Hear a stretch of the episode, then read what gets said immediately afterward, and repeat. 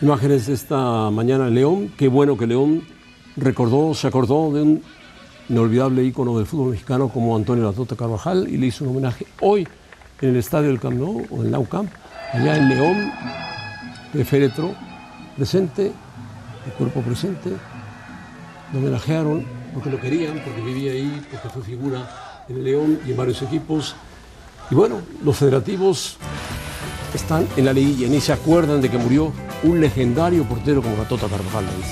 Hola José Ramón, sí, buenas tardes, muy emotivo. La Tota fue colocada bajo una de las porterías en el Estadio de León, el sitio donde él fue una gran figura, jugó 16 años para el conjunto verde Esmeralda y además ganó dos títulos con ellos. Pero sí llama la atención que ni John de Luisa, Bah, ni John Rodrigo Ares de Parga, menos. ni Ares de Parga Ni hayan mandado un ramo nadie, de flores. nadie. Arriola o Son una unos cínicos todos, cínicos. o una camiseta por Nada, lo nada, menos nada, que diga Carvajal atrás.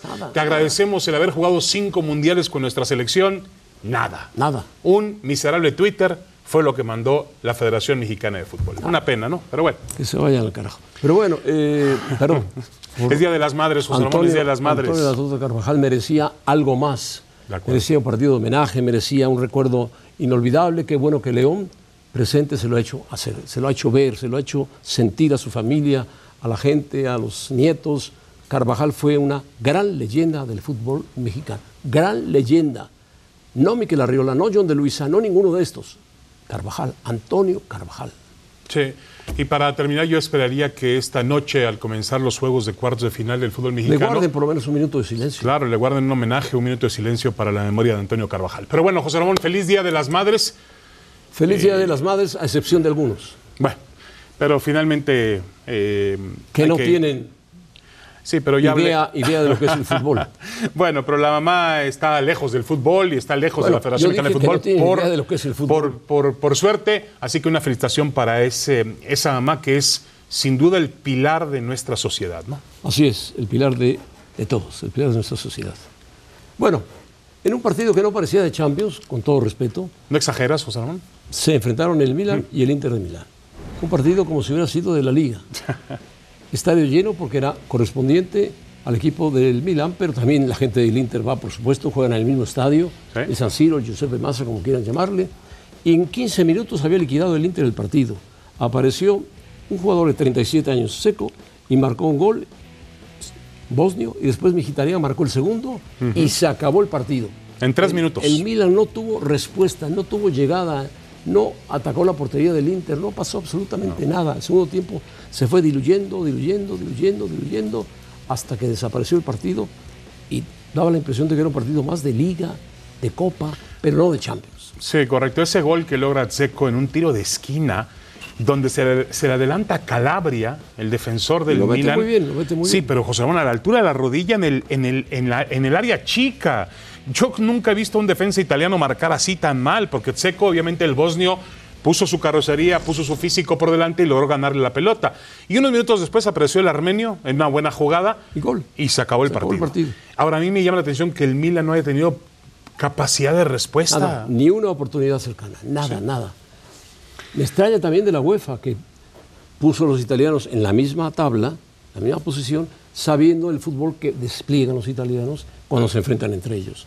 Se nulifican o gana el mejor, que es el Inter, que no es el Napoli ni mucho menos, pero bueno, Ahora, sí es evidente, por lo que vimos ayer en el Bernabéu, La diferencia que hay. la gran diferencia que existe entre una eliminatoria de semifinales y otra. Es un tema de calidad, es un tema de nivel competitivo, de futbolistas, de entrenadores. Sí, obviamente el Inter o el Milan, que parece que va a ser el Inter José Ramón, llegarán al partido final en Estambul en clara desventaja contra el Real Madrid o contra el Manchester City. sí, porque además ahora el Inter jugará de local. Sí, bueno, también lo en el llenará, mismo estadio. La mitad lo llenará. Sí, eso- ahí Pero no bueno, tiene nada que ver porque es el mismo estadio. No No, tiene nada que ver. Lo que, lo que tenemos que esperar, acuérdense que es a marcador global, una reacción del Milan. Hoy se esperó durante, el gol fue al minuto 11, el primer tiempo. Pero ¿quién la- se quién la va a esperó hacer? una reacción del Milan. El delantero francés del Milan. Bueno, Giroud, ¿Giroud? puede ser José Ramón, no lo ¿Tú sé. crees? A los 37 años, Giro. Bueno, Bueno, no, no, no, no estoy de acuerdo. Hay una diferencia importante entre el Inter y el Milan con respecto a los planteles y al fútbol que pueden presentar Madrid o Manchester City. bueno, pues eso lo tenía que haber pensado Seferín, pero no lo piensa Pero- pero- pero- Seferín hace negocio. Él cruza la, dice por acá, por acá, O sea, por tú acá. querías City y Madrid en la final, en Estambul. Pues es muy atractiva, mucho más atractiva. No, no, estoy de acuerdo. O puede enfrentarlos con los italianos. Hernán Pereira, ¿cómo estás? Saludos. ¿Qué tal, José Ramón? Saludos, ¿eh? Un placer compartir cronómetro junto a David, ¿eh? Tanto tiempo que no nos veíamos. Un abrazo, tiempo un abrazo, Hernán. Estábamos hablando, Hernán, de la decepción del Inter contra el Milan, ¿no? En la Champions. Sí, exactamente. La ausencia de Rafael Leao en el Milan lo sintió muchísimo. El golpe, los dos goles en 11 minutos, también el conjunto de Stefano Pioli, que le costó mucho. Le costó mucho, generó muy poco. La reacción se ve en la segunda etapa, pero nunca mostró lo que uno esperaba de este equipo. Un equipo muy directo, muy frontal. Lo trabajó bien el conjunto de Simone Inzaghi y terminó ganando con justicia. ¿eh? Hubo pelotas en los palos, un penal que sanciona y después el árbitro a través del VAR da marcha atrás tras una infracción a Lautaro Martínez que era el 3 a 0. El Inter la verdad que manejó muy bien estos primeros 90 minutos y coincido, ¿eh? se acomoda para la final. Falta la revancha todavía. Se Ahora- acomoda, se acomoda para la final, sí. De acuerdo. José Ramón, hay una frase de Pep Guardiola, José Ramón Hernán, que va a causar, me imagino que resquebrajo en la mesa. Dice, la calidad no se demuestra. Ahí está José Ramón. Bueno, ¿qué es lo que hace, qué es lo que hace Jala? Marcar goles. No, no, no, pero él habla de la calidad futbolística, ¿no? De un equipo. la calidad, no, la calidad no se demuestra marcando goles. Se refiere a Jala concretamente. Mm. Álava y Rudiger estaban muy cerca de Haaland y no fue fácil encontrarle el hueco. Él se refiere en todo a Haaland y a los dos defensores. Bueno, es un punto de vista de, de Guardiola. Lo marcaron bien y la verdad no tuvo mucho acceso al balón, no tuvo continuidad y el gol vino por conducto de, eh, de un mediocentro que tiró con gran Van Bruyken, que tiró muy pegado al poste y empató. Pero bueno, igual que Ancelotti se queja de que la pelota había salido, Hernán, y que no la marcaron, en fin. Y, Pero- que, pero- y que Carvajal ve a Ancelotti quedándose sin importar resultados. Ahora, eh, ahora, Hernán, ¿realmente la calidad no se demuestra con goles? Sí, se demuestra con goles. eh. La calidad se demuestra con goles, con fútbol, con posesión, con rotación, con generación, con situaciones de peligro. Entonces ya hay otros no temas se muestra la calidad goles. que también existe. Pero- pero Haaland no se en mueve en que Rudiger termine marcando goles. muy bien a Haaland. ¿Qué decías? Pero Haaland es de hacer goles espectaculares.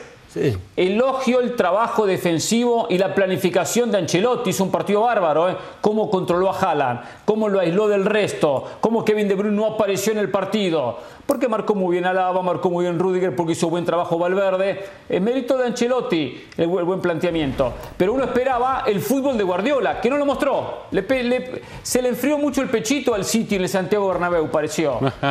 a ver, a ver, a ver. El City fue dominador de los primeros 45 Dominador, minutos. ¿eh? dominador de 20 45 minutos. Bueno, y tuvo, 20 tuvo mayor posesión que el Madrid. ¿eh? Bueno. ¿Qué 45? Bueno.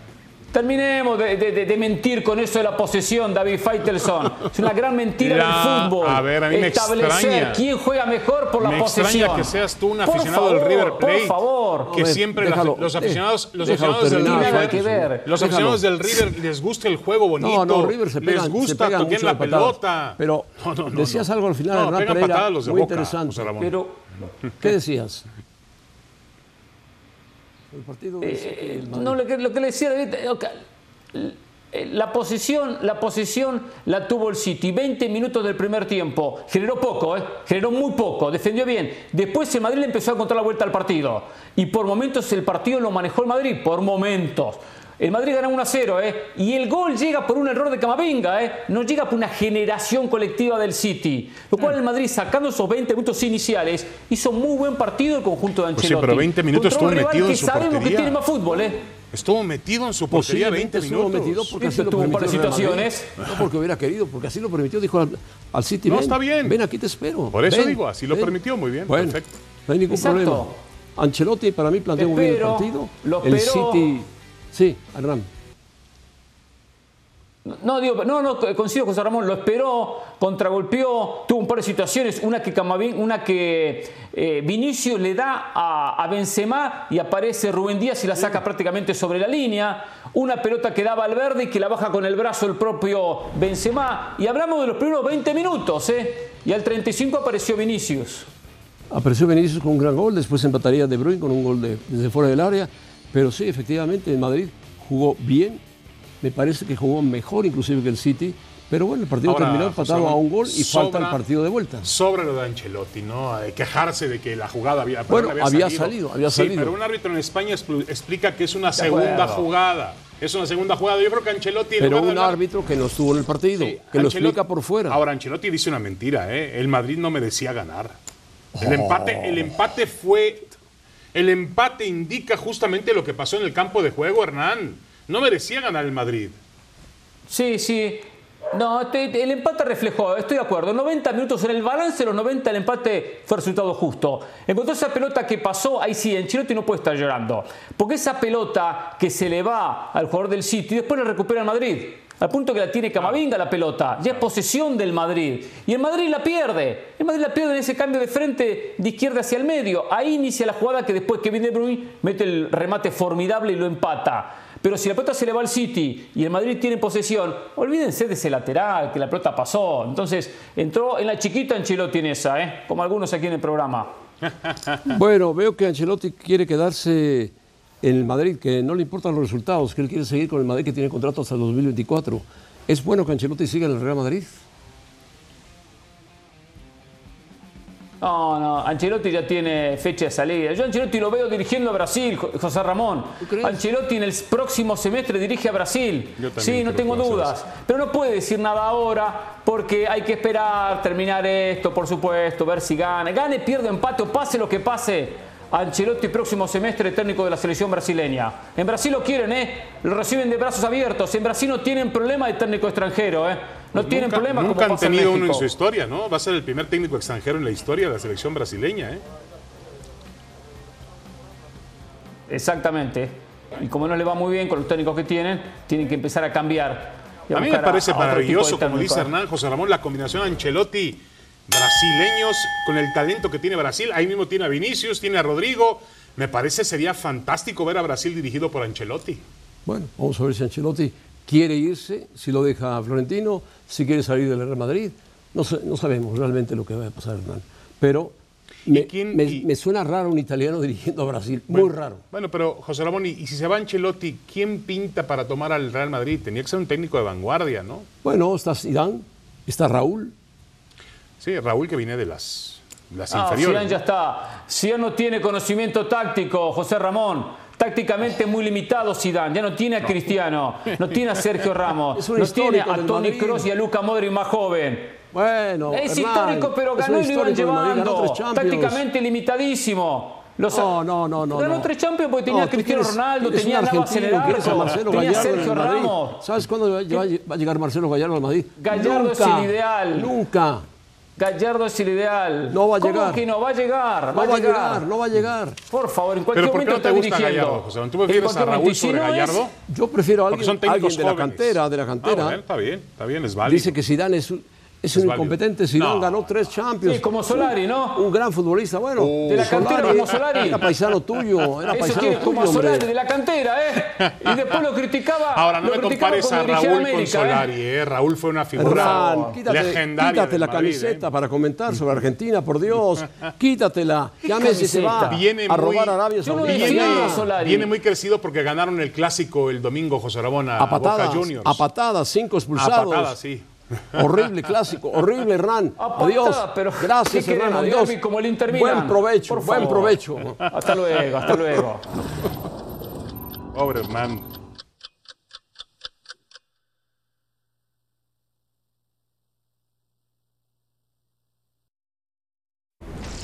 Bueno, se va un grande del fútbol de el Barcelona y del fútbol de España, Sergio, Sergi Busquets, ese mediocampista incansable, defensivo, extraordinario, que surgió poquito después de que habían surgido Messi, Xavi, Iniesta, jugadores del Gran Club Barcelona, en la época de Guardiola. Fíjense nada más los, eh, los títulos que acumula este jugador, Sergi Busquets, alto, muy bueno, excelente mediocampista, regulador, tiempista, Ocho ligas, sin contar la que está ganando ahora, siete Copas del Rey, siete Supercopas, tres Champions, tres Champions League, tres Supercopas de Europa, tres Mundiales de Clubes, campeón de Europa, campeón del mundo. Hombre, tiene todos los títulos que puede adolecer cualquier futbolista, los tiene Sergi Busquets. El último del sextete del Barcelona, por supuesto, un gran mediocampista defensivo en España, de selección nacional Se va 100, 718 partidos acumulado Sergi Busquets. Es una historia legendaria de Sergi Busquets. De acuerdo. Y hoy en el mundo del fútbol Un se gran pregunta, jugador. el mundo, sí, un, un gran jugador, un gran profesional, gran persona. El mundo del fútbol se pregunta si Busquets es el último de los mediocentros que existen actualmente en el ¿De ese fútbol. estilo? Sí. Sí. De ese estilo. Yo creo que, a ver, el, que realmente cambió un poco la fisonomía de la posición José Ramón fue Andrea Pirlo, hoy lo veíamos en el Diferente. en, Muy- en San Siro. mucho más técnico, más adelantado. Correcto. Pirlo jugaba de interior. Busquets no jugó de interior nunca. Pero- pero Jugó- Busquets- pero- Busquets se metía, estaban aquí los cuatro, Sí. y se metía aquí Busquets o salía de aquí. Pero técnicamente no desentonaba con, no, con Xavi, no. con Iniesta y hizo tampoco pocos con Messi, goles, ¿no? hizo 18 goles, Sí. puso asistencias, pero él era un hombre que metía el pie, defendía, De acuerdo, de acuerdo. pasaba. Un histórico, Era un histórico. histórico. Ahí están sus títulos. Y el Barcelona va a sufrir mucho para encontrar otro jugador Va a como sufrir Busquets, mucho. aunque parece que este chico, eh, ¿quién? ¿Pedri?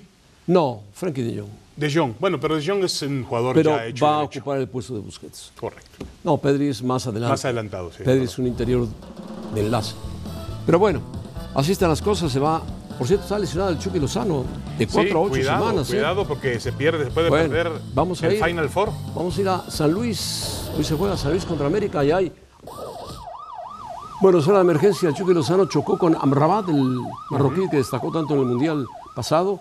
El reporte de la lesión es esguince de grado 2 en la rodilla izquierda. Su programa de recuperación se elaborará en los próximos días, pero calculan que será este chico de 27 años entre 4 y 8 semanas.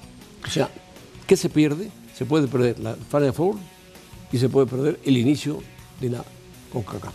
El inicio de la Copa Oro.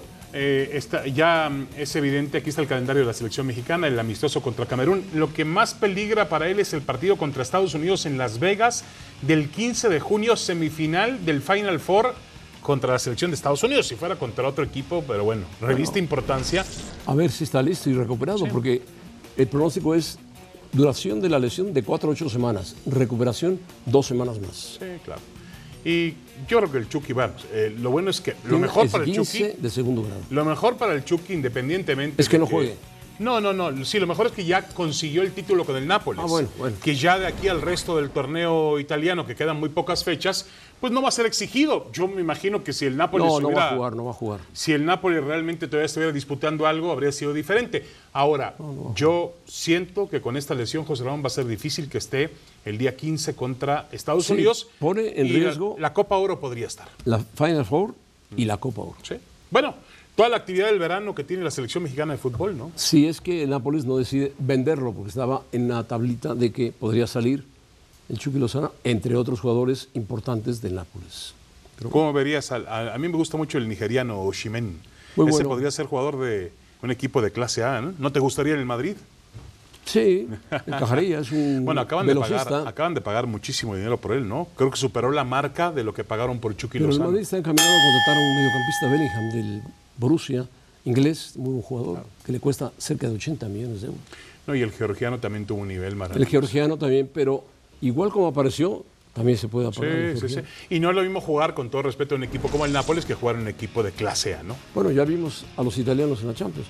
Bueno, vamos con Mario Carrillo, Mario el Carrillo, Carrillo. hasta San Luis. Mario Carrillo, ahí nos escuchas, adelante, platícanos del partido. Los escucho perfecto. Ramón, un abrazo, David. Abrazo, Sí, abrazo, profe. Hoy vamos a ver la mejor versión que tiene San Luis, el Atlético San Luis contra el América. Por supuesto, mentalmente este equipo está bastante bien.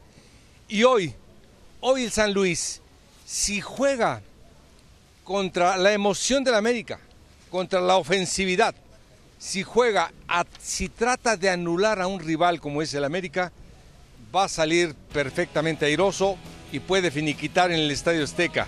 Si se emociona, como tú me comprenderás, si se emociona San Luis y quiere ir a pelear el partido y buscar el partido, lo van a golear. Él tiene que ser muy inteligente, por eso la liguilla es estrategia, simplemente estrategia, gente inteligente, partido inteligente, donde los partidos se ganan así, a dos juegos con Pero, tiempo. profe, un- en la mejor versión del San Luis, con todo respeto, pues está muy lejos de la. Si aparece la mejor versión del América, pues de mejor versión a mejor versión, yo creo que el San Luis no tiene nada que hacer, ¿eh, profe? No, y aparte lo dices muy bien, David, pero nada más te iba a recordar algo. Un hombre como Repeto que tiene dos semanas en México ya eliminó al campeón. Sí. Y un chico que viene de Malasia, Benjamín Mora, eliminó al, al entrenador más experimentado del Es fútbol verdad, mexicano. Así es que en esta liguilla se desnudan, se desnudan en verdad estratégicamente entrenadores y, y quien quita, ¿eh? Puede ser hoy y puede ser el siguiente domingo. Bueno, dice Fernando Ortiz que en la experiencia que tengo de tres liguillas, ojalá que los errores o aciertos que tuve se vean al momento de tomar decisiones. Sí, lo dijo perfecto. Lo dice bien. Eh, te repito, hoy el entrenador más experimentado sucumbió con el entrenador más joven del fútbol mexicano, debutante. Entonces, esta liga mexicana es eh, lo bonito que tiene, lo brillante que tiene, lo que podemos rescatar de esta liguilla, de este repechaje, ahora ya de la liguilla mexicana. Pero lo que sí es que eh, desnuda a cada uno de los equipos y a cada uno de los entrenadores. Por eso se tiene que jugar con mucha inteligencia. ¿Qué tan cerca o qué tan lejos está este América, que usted lo, lo conoce bien, usted eh, fue campeón con el América como entrenador? ¿Qué tan lejos o qué tan cerca está este América Sí. de lograr levantar el trofeo de campeón? Futbolísticamente hablando. Sí, una, sí, una gran pregunta. Una gran pregunta. Esta América jugó incierto, jugó seis puntos, eh, tiene que mejorar, ir de menos a más, tiene que vencer a este San Luis, por supuesto. Después, seguramente, si pasan, va a jugar Guadalajara, otro equipo con otro gran y nivel y con otro grado de dificultad. Y después, esta América, como va a ir de menos a más, sí puede llegar a la final. Ahí sí, no te puedo decir absolutamente nada. Bueno, con tu corbata amarilla, que te la pusiste de acuerdo al partido, danos un pronóstico del juego de hoy. Mario. Bueno, te iba a decir, José Ramón, que para tu tranquilidad. No te emociones, no te emociones mucho, Mario. ¿eh? José Ramón, tranquilamente. ¿Cómo? Correcto. Lo prometo. ¿Tranquilamente va a ganar el América? No, hoy, esta noche, esta, Esta noche. van a empatar, José Ramón. Ah, van a empatar. Sí, van a empatar. Van Y- a empatar y la ahora. vuelta a la América lo va a echar. empatando a México y allá los puede sorprender Jardine. Qué, qué interesante lo que dijo el profe, que, que el San Luis tiene que jugar con sus propias emociones y con las emociones del América, Por supuesto. para tratar de sorprenderlo. Bueno, gracias, Mario. Suerte a las partido. 9.10 de la noche, José Ramón, en Star Plus y ESPN tendremos Hoy un privilegio. en exclusiva supuesto, este partido. Parece un partido de Champions, lo hemos anunciado Ahí está, toda mira. la semana. Ahí está, mira. Nos vemos. Suerte a San Luis.